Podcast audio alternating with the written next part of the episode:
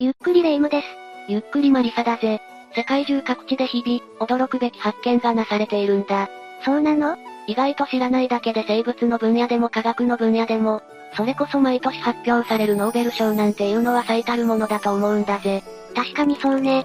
今回は特に驚くべき世界の考古学的発見ということで、5つほど解説していこうと思うんだぜ。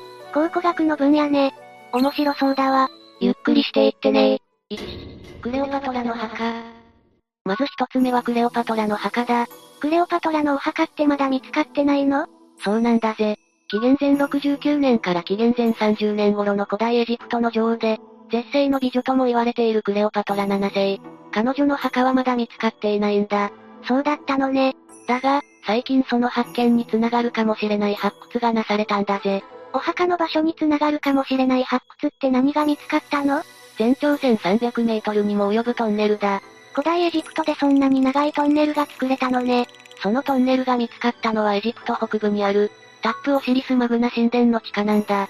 この神殿は前からクレオパトラが埋葬されている可能性が高い場所として、注目されてきたところなんだぜ。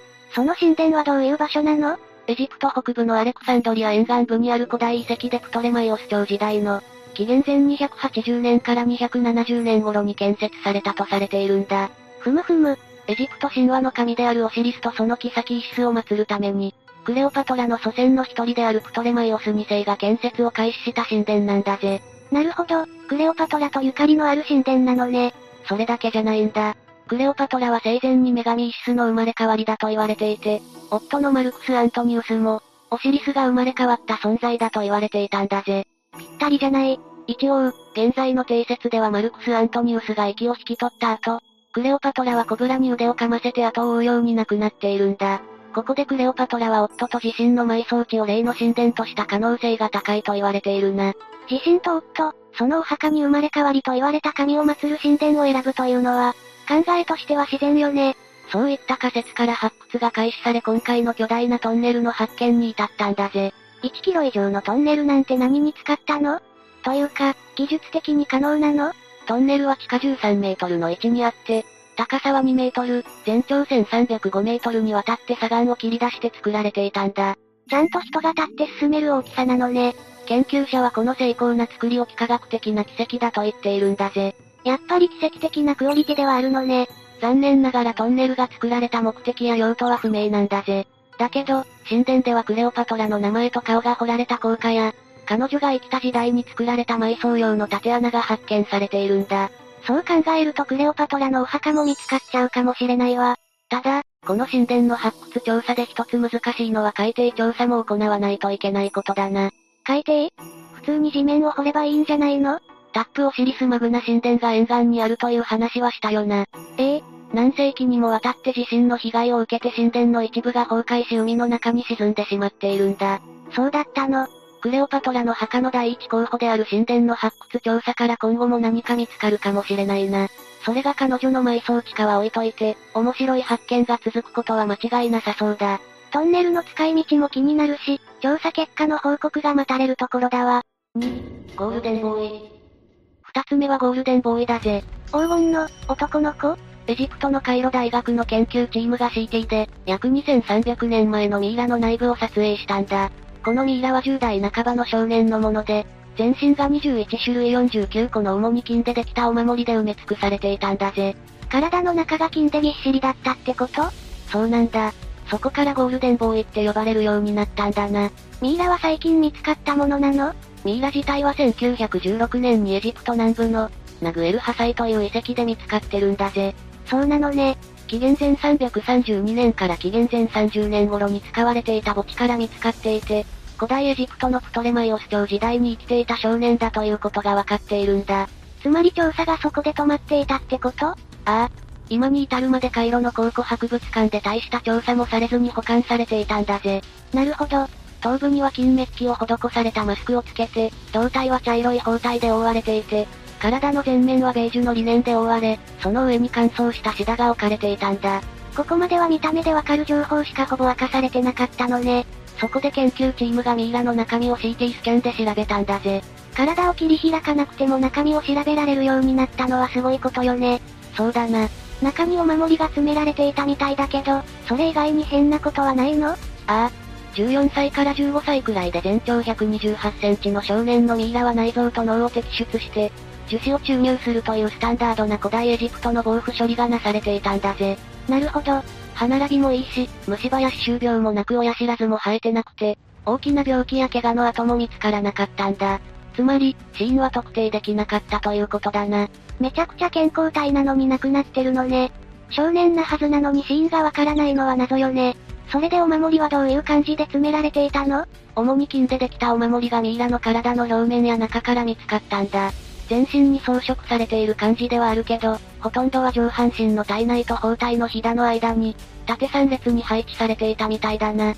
金以外は何で作られていたの？粘土製の陶器や宝石よりも少し価値が劣る半奇石が使われていたんだぜ。ミイラからお守りが見つかることってあり得るの？ゴールデンボーイくらいたくさん見つかることは珍しいけど、遺体にお守りが付けられることはよくあるんだぜ。何の目的で？死者の肉体を保護して、死後の世界で役立てるためだな。古代エジプトにも死後の世界っていう概念はあったのね。そうだな。当時のエジプト人は人が亡くなると、霊体は死後の世界に旅立つと考えられていたんだぜ。そうだったのね。でも、死後の世界には絶対に入れるという保証があるわけではないんだ。死者は冥界で危険な旅をした後に、最後の審判を受けると考えられているんだな。だから親族は愛する人が無事死後の世界に行けるように、お守りに思いを込めて遺体に持たせるんだ。そういう考え方なのね。興味深いわ。例えばだけど、ゴールデンボーイは口の中から黄金の舌が見つかっているんだぜ。金色の舌？これは死後の世界でも言葉が話せるようにという願いが込められているんだ。それから、足元にあったサンダルも冥界でも歩けるようにということで作られたものだな。他にも何か面白いものは見つかった？そうだな。特に興味深いといえば胸に埋め込まれた黄金のスカラベ心臓だな。スカラベってふんころがしよね。それと心臓ってどういうこと？古代エジプトにおいて心臓は人の思考や感情を司る場所なんだ。最後の審判において神アヌビスが持つ計りで生前の罪の重さを測られるんだぜ。そこに黄金のお守りとして埋め込まれているんだな。なるほど。ところで罪が重いとどうなるの？魂を食らうアメミットという幻獣に食べられて二度と転生できなくなってしまうんだ。そうならないように古代エジプトの人はスカラベの心臓を作って個人の胸に備えたんだぜ。スカラベはどういうモチーフなの？古代エジプトにおいてフンコロガシは再生復活の象徴とされていたんだ。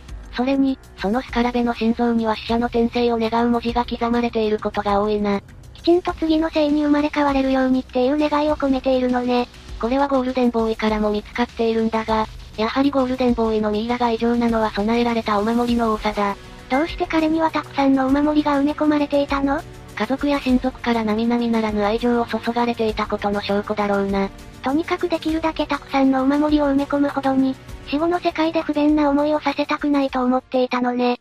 3、アーサー王の墓 ?3 つ目はアーサー王の墓だぜ。どうして疑問形なの？確定情報じゃないからなんだぜ。そうなのね。そもそもなんだけど、アーサー王ってどんな人物なの ?5、6世紀頃のイギリス王だぜ。そのアーサー王のお墓とおぼしきものはどこにあったの？イギリス西部の約20カ所で65基の墓が特定されたんだ。そんなに見つかってるなら今までどうして、アーサー王のお墓だっていう話にならなかったのかしら。これまで見逃されてきた理由は非常に単純。同時代にイギリス東部を支配していたアングロサクソン人の豪華な墓と対照的に、とても質素で飾り気がなかったからなんだぜ。王様のお墓なのに？実際のところアーサー王時代のイギリスについてはわからないことも多いし、これをきっかけに色々と判明していくかもしれないというところなんだ。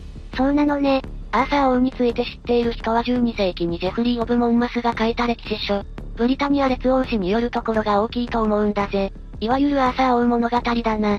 それはなんとなく聞いたことあるかも。それも含めアーサー王は5世紀後半から6世紀初めにかけてを生きた、ブリトンの王として伝えられているな。ふむふむ。モンマスの著書によればアーサーはブリタニア王ペンドラゴンと、そのキサキーグレインの子で、イングランド南西部のコーンウォールにあったチェンタジェル城で生まれたそうだ。出自ははっきりしてるのね。後にヨーロッパ北部から侵入してきたアングロサクソン人の襲撃を、退けたと言われているんだが、モンマスも史実を元に書いているわけではないんだぜ。そうなのそういうアーサー王物語の内容は創作ってこと？アーサー王に関する歴史的な記録は断片的にしか残っていないから、今現在有名なアーサー王物語は後世の創作や民間伝承によるものだとされているな。なるほどね。アーサーを導く魔術師マーリンとか円卓の騎士、聖剣エクスカリバーなど、アーサー王にまつわる有名な話は大抵フィクションだぜ。そう言われると確かにザ創作の話だわ。というかむしろ実在するかも怪しくなってこない？そう考える歴史家の人もたくさんいるな。ただ王様かどうかは置いておいて、アーサーという英雄が存在したことは、事実である可能性が高そうなんだぜ。どういうこと？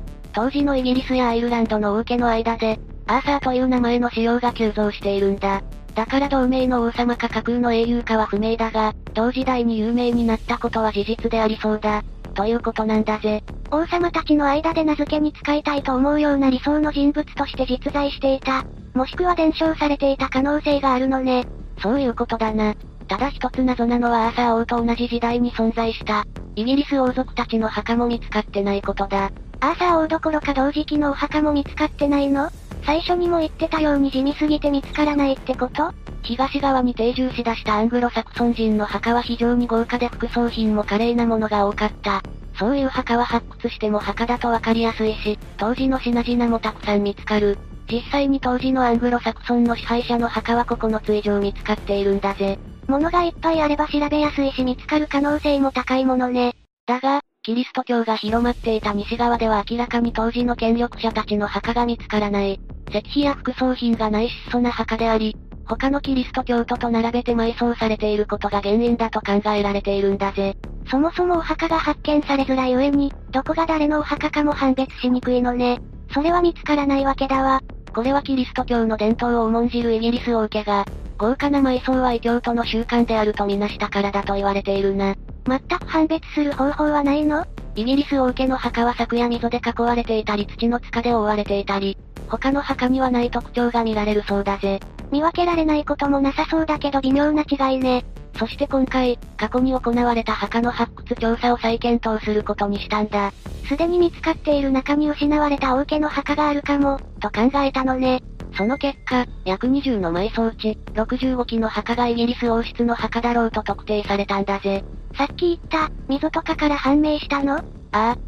囲いの広さが違ったり他の墓とは個人の地位が違うであろう墓が見つかったってことだな。アーサー王とゆかりの深いテンタジェルで見つかった墓もある。それはもしかして、そこでは王族の墓と思われる土の塚で覆われたものが5つ見つかっているから、そのうちの1つがアーサー王の墓かもしれないな。石碑がないのがやっぱり痛いわね。5世紀から7世紀の間にテンタジェルを収めていた誰かのものであることは確実だし、今後の調査次第では本当にアーサー王の墓が見つかるかもな。これは続報が楽しみな調査だわ。4、謎の串刺し人骨。次は謎の串刺し人骨だ。人骨が串刺しになってるの？どうやったかも気になるけど、どうしてそんなことをしてるかの方が気になるわね。意味がわからないよな。亡くなった人に対して失礼じゃない？それとも何かの儀式なの？串刺しの骨が見つかったのはペルーのチンチャ渓谷というところにある石造りの遺跡なんだ。その約40平方キロメートルの広さがある墓地で、664基の墓を調べたところ、同じように串刺しになった人骨が192本も見つかったんだぜ。パッと見では焼き鳥みたいな感じに見えるけど、いつ頃のものなの？骨と、串に使われている吉野茎から1450年から1650年頃のものであることがわかっているぜ。インカ帝国が崩壊してヨーロッパの植民地支配が強化された時代だな。そこに住んでいた人たちにとっては激動の時代だったのね。そうだな。チンチャ渓谷に住んでいたチンチャ族はインカ帝国よりも先にいたんだ。紀元1000年から1400年頃まで渓谷を支配してチンチャ王国を築いていたんだぜ。チンチャ王国は中央集権体制の裕福な国だったそうだ。安定した社会を築いていたのね。インカ帝国とは15世紀末に合併して、3万人の人口を要する国にまで成長したんだな。天気はヨーロッパからの侵略かしら？ああ。ヨーロッパから来た侵略者スペイン人たちは疫病をもたらし、チンチャ族の社会に大打撃を与えたんだぜ。インカ帝国も同じ理由で滅びたって言われているわね。それに加えて、スペイン人たちが持つ武器は高度なものであり、当時のチンチャ族には到底太刀打ちできるものではなかったんだ。ついに、1583年にはチンチャ族は1000世帯を切るほどにまで激減してしまった。1000世帯って数千人くらいよね。ひどい話だわ。チンチャ族が受けたのは人的被害だけじゃない。スペイン人は彼らの墓を荒らしたり、金や価値のある工芸品を盗み、遺骨を壊したり冒涜したりしていったんだぜ。それも頻繁に。頻繁にこの結果、埋葬されていた個人の遺骨もバラバラになってしまったんだ。あ、もしかして、なんとなく察してきたかもしれないな。人骨を串に刺すという行為は墓を荒らされバラバラにされた遺骨を拾い集めて、組み立て直したことから始まった習慣だと言われているんだぜ。呪術でも何でもなかったのね。荒らされ冒涜されたご先祖様の遺骨を元に戻すための作業だったんだわ。串刺しの骨を調査したところ成人子供の脊椎の骨であることが分かったんだ。ほとんどは一人の遺骨が一本の串に刺されていて、骨の数は不揃い、並べる順番もまちまちだった。つまり最初から意味を持たせて行われた埋葬方法ではないということだな。どういうこと？もともとそのつもりで串に脊椎骨を刺すなら数も完全に揃うはずだし、向きだって綺麗に揃えられるはずなんだぜ。そうね。それができないということは墓荒らしによってめちゃくちゃにされ、紛失した後に、誰かが拾い集めて串に通して組み直したと考える方が自然だな。確かに、そうだわ。特にアンデス先住民の文化では遺体の完全を保つことはかなり重要視されているはずなんだ。それも踏まえて考えるとチンチャ族は荒らされた墓を前に、少しでも完全な形に遺骨を戻そうとしたということになるんだぜ。なんだか胸がキュッとするわね。荒らされた墓を見てチンチャ族の人たちは何を思ったのかしら。こういったことからも墓や埋葬地における習慣は、そこに住んでいた人たちの文化やアイデンティティを理解する上で、とても大事な要素なんだ。埋葬する、弔うってすごく人間的な行動だものね。現在でも世界各地でお墓の形も埋葬方法も全然違うし。そうなんだぜ。埋葬地の習慣を知り、記録することは古代の人々の人間性を学ぶにおいてすごく大事なことだ。一見不気味な習慣でも背景を知ると悲しい歴史やその人たちなりの考え方が見えてくるものね。5、古代ローマの地獄の門。最後は古代ローマの地獄の門だぜ。最後の最後に名前が怖すぎるんですけど。地獄の門って何なの？トルコ西部のデニズリというところにあるヒエラポリスの神殿。2000年前に観光客がこぞって訪問したそこに地獄の門と呼ばれる場所があるんだぜ。神殿に地獄っていいのかしら？ギリシャローマ様式で作られた神殿の下には洞窟があり、そこでは鳥や王子などが死んでいくことから人々は畏敬の念を込めて、地獄の門と呼んだんだ。動物の魂が持っていかれる場所だから地獄の門ってこと？冥界の神プルートにちなんでプルトニウムと名付けられたこの洞窟は、死の息を吹き出していて近づくと、生贄の動物を先導する聖職者以外のあらゆるものは、生き絶えてしまうと考えられていたんだぜ。死の息ってことは何かヤバい気体が発生しているとかかしら。何が原因かわかってるの？ああ。火山学者らによって構成されている研究チームが、洞窟の奥深くにある地表の亀裂から高濃度の二酸化炭素が吹き出していることを発見したんだ。二酸化炭素が原因だったの？もっと言うかなんちゃらとか一酸化炭素みたいなすぐに命に関わるものが出てるのかと思ったわ。二酸化炭素だって濃度によっては十分命に関わるんだぜ。洞窟では入り口付近で4から53%の二酸化炭素が内部では91%に達するほどの高濃度だったんだ。それは窒息してしまうわね。ちなみに二酸化炭素濃度は5%より高くても人間含む哺乳類には有害になりうるんだ。洞窟入り口でもアウトなレベルなのね。7%以上のところにずっといると発汗やめまい、頻脈になる可能性もあるし、冬場とか締め切ったままだと頭痛がしたり気持ち悪くなったりしたことないか？あるわね。他にもいろんな原因はあるんだけど、寒いからって締め切った人のたくさんいる部屋では、二酸化炭素濃度が必然的に高くなってしまって具合が悪くなることがあるんだ。だから口酸っぱく換気しろって言われるのね。二酸化炭素って人が吐くものだし無害なのかと思ってたわ。二酸化炭素の濃度が高くなって呼吸つまり酸素の交換がうまく行えなくなると、人は窒息死してしまうんだな。そりゃ二酸化炭素濃度が数十パーセントってレベルの洞窟に入ったら、動物は窒息しない方がおかしいわね。研究中にも鳥やネズミ、70匹以上の甲虫が死んでいるのを見つけたそうだ。2000年前からずっと危険って地球の凄さを感じるわね。ところで、どうして人は大丈夫なの？調査に入る人はガスマスクとかちゃんとした装備で入っていくからな。いやいや、そうじゃなくて生贄を先導する聖職者以外の生き物は死んでしまうんでしょ？その聖職者はどうして無事なの？当時はガスマスクなんてないでしょ。なるほど、そういうことか。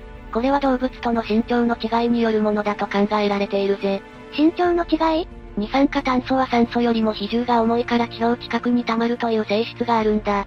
つまり、洞窟の上であればあるほど比較的、酸素濃度が高くて二酸化炭素濃度が低いってことだな。呼吸するための微光の位置が比較的、低いか高いかの違いということだぜ。意外と単純な理由だったわ。地獄の門の周りには2013年に発見されたベンチがあったという証拠があるんだ。監修のために作られた劇場のベンチなんだぜ。そこで何を見てるの？生贄を捧げるところか、はたまた動物が洞窟に入って亡くなるところかもしれないな。生贄の儀式をやっていてそれを見ている人がいたというのは理解できるわね。趣味がいいとは思わないけど、ここは世界複合遺産にも登録されている観光地なんだ。ヒエラポリスパムッカレはトルコ西部に位置する温泉地なんだぜ。トルコについて全然知らないからなんだけど、トルコに温泉が湧くイメージなかったわ。日本と同じ火山国だからな。ヒエラポリスは今回紹介した神殿があるところだし、古代ローマ時代に温泉保有地として栄えた都市だ。パムッカレは温泉水に含まれる石灰分が石灰化して白い鍾乳石の棚ができているんだぜ。世界遺産とか旅行が好きな人は写真くらい見たことあるかもな。今は入浴できないけど以前はその不思議かつ壮麗な景観の中でお湯に浸かれたんだ。歴史的な神殿の廃墟に温泉、綺麗な風景と考古学の風も感じながら、普通に観光が楽しめちゃいそうなところなのね。そういうところから考古学を身近に感じてもらうのもいいかもしれないな。発掘調査って身近じゃないし、博物館も進んで足が向く場所ではないから、そういう人がはるか昔に思いを馳せるにはいい場所だわ。さて、今回は驚くべき世界の考古学的発見ということで5つ話をしてきたな。土の下からそんなに情報が出てくるなんて、何度聞いてもこういう話は不思議よね。それに技術の進歩で前はできなかった調査方法も取れるようになってきて、これからますます面白い発見がありそうじゃない？スキャン技術とかは年々向上してるし、そのうち土地一帯をスキャンできたら、今は建物の下になってしまっていてまだ見つかってない遺跡とか見つかるかもしれない。それは夢のある話ね。いちいち全部掘り返さなくてもいいからコストもかからないし、遠くない未来に実用化しそうではあるわよね。というわけで、今日の動画はここまで。動画が面白かったら、高評価とチャンネル登録をお願いします。最後までご視聴いただきありがとうございました。鳥みたいな感じに見えるけど、いつ頃のものなの？骨と、串に使われている吉野茎から1450年から1650年頃のものであることがわかっているぜ。インカ帝国が崩壊してヨーロッパの植民地支配が強化された時代だな。そこに住んでいた人たちにとっては激動の時代だったのね。そうだな。チンチャ渓谷に住んでいたチンチャ族はインカ帝国よりも先にいたんだ。紀元1000年から1400年頃まで渓谷を支配してチンチャ王国を築いていたんだぜ。チンチャ王国は中央集権体制の裕福な国だったそうだ。安定した社会を築いていたのね。インカ帝国とは15世紀末に合併して、3万人の人口を要する国にまで成長したんだな。天気はヨーロッパからの侵略かしら？ああ。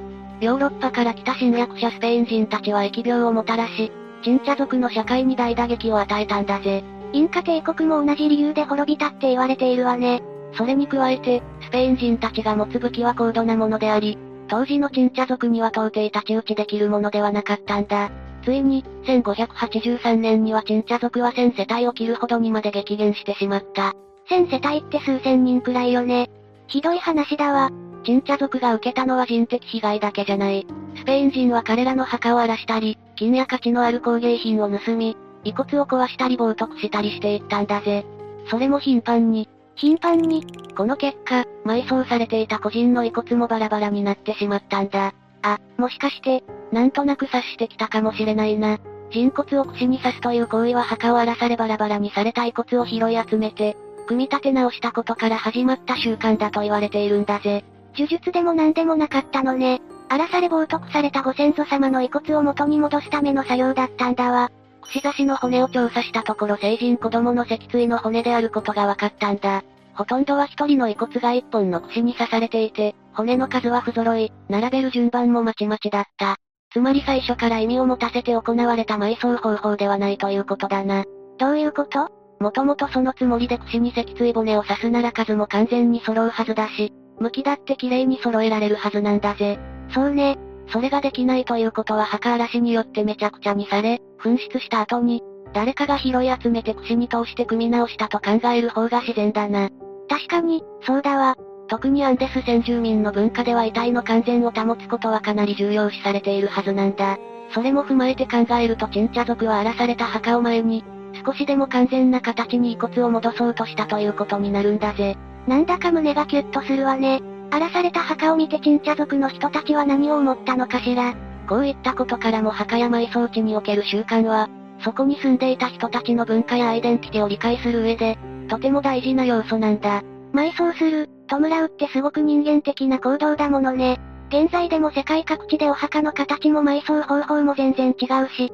そうなんだぜ。埋葬地の習慣を知り、記録することは古代の人々の人間性を学ぶにおいてすごく大事なことだ。一見不気味な習慣でも背景を知ると悲しい歴史やその人たちなりの考え方が見えてくるものね。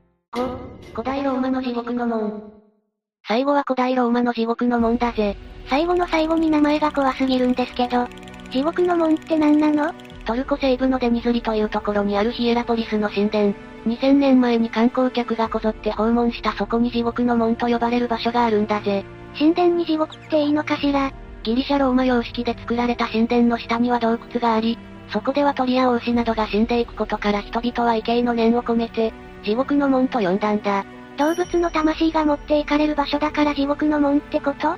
冥界の神プルートにちなんでプルトニウムと名付けられたこの洞窟は、死の息を吹き出していて近づくと、生贄の動物を先導する聖職者以外のあらゆるものは、生き絶えてしまうと考えられていたんだぜ。死の息ってことは何かヤバい気体が発生しているとかかしら？何が原因かわかってるの？ああ。火山学者らによって構成されている研究チームが、洞窟の奥深くにある地表の亀裂から高濃度の二酸化炭素が吹き出していることを発見したんだ。二酸化炭素が原因だったの？もっと言うかなんちゃらとか一酸化炭素みたいなすぐに命に関わるものが出てるのかと思ったわ。二酸化炭素だって濃度によっては十分命に関わるんだぜ。洞窟では入り口付近で4から53%の二酸化炭素が内部では91%に達するほどの高濃度だったんだ。それは窒息してしまうわね。ちなみに二酸化炭素濃度は5%より高くても人間含む哺乳類には有害になり得るんだ。洞窟入り口でもアウトなレベルなのね。7%以上のところにずっといると発汗やめまい、頻脈になる可能性もあるし、冬場とか締め切ったままだと頭痛がしたり気持ち悪くなったりしたことないか？あるわね。他にもいろんな原因はあるんだけど、寒いからって締め切った人のたくさんいる部屋では、二酸化炭素濃度が必然的に高くなってしまって具合が悪くなることがあるんだ。だから口酸っぱく換気しろって言われるのね。二酸化炭素って人が吐くものだし無害なのかと思ってたわ。二酸化炭素の濃度が高くなって呼吸つまり酸素の交換がうまく行えなくなると、人は窒息死してしまうんだな。そりゃ二酸化炭素濃度が数十パーセントってレベルの洞窟に入ったら、動物は窒息しない方がおかしいわね。研究中にも鳥やネズミ、70匹以上の甲虫が死んでいるのを見つけたそうだ。2000年前からずっと危険って地球の凄さを感じるわね。ところで、どうして人は大丈夫なの？調査に入る人はガスマスクとかちゃんとした装備で入っていくからな。いやいや、そうじゃなくて生贄を先導する聖職者以外の生き物は死んでしまうんでしょ？その聖職者はどうして無事なの？当時はガスマスクなんてないでしょ。なるほど、そういうことか。これは動物との身長の違いによるものだと考えられているぜ。身長の違い？二酸化炭素は酸素よりも比重が重いから地表近くに溜まるという性質があるんだ。つまり、洞窟の上であればあるほど比較的、酸素濃度が高くて二酸化炭素濃度が低いってことだな。呼吸するための鼻孔の位置が比較的、低いか高いかの違いということだぜ。意外と単純な理由だったわ。地獄の門の周りには2013年に発見されたベンチがあったという証拠があるんだ。監修のために作られた劇場のベンチなんだぜ。そこで何を見てるの？生贄を捧げるところか、はたまた動物が洞窟に入ってなくなるところかもしれないな。生贄の儀式をやっていてそれを見ている人がいたというのは理解できるわね。趣味がいいとは思わないけど、ここは世界複合遺産にも登録されている観光地なんだ。ヒエラポリスパムッカレはトルコ西部に位置する温泉地なんだぜ。トルコについて全然知らないからなんだけど、トルコに温泉が湧くイメージなかったわ。日本と同じ火山国だからな。ヒエラポリスは今回紹介した神殿があるところだし、古代ローマ時代に温泉保有地として栄えた都市だ。パムッカレは温泉水に含まれる石灰分が石灰化して白い鍾乳石の棚ができているんだぜ。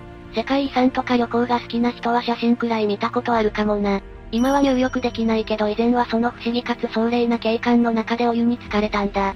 歴史的な神殿の廃墟に温泉、綺麗な風景と考古学の風も感じながら、普通に観光が楽しめちゃいそうなところなのね。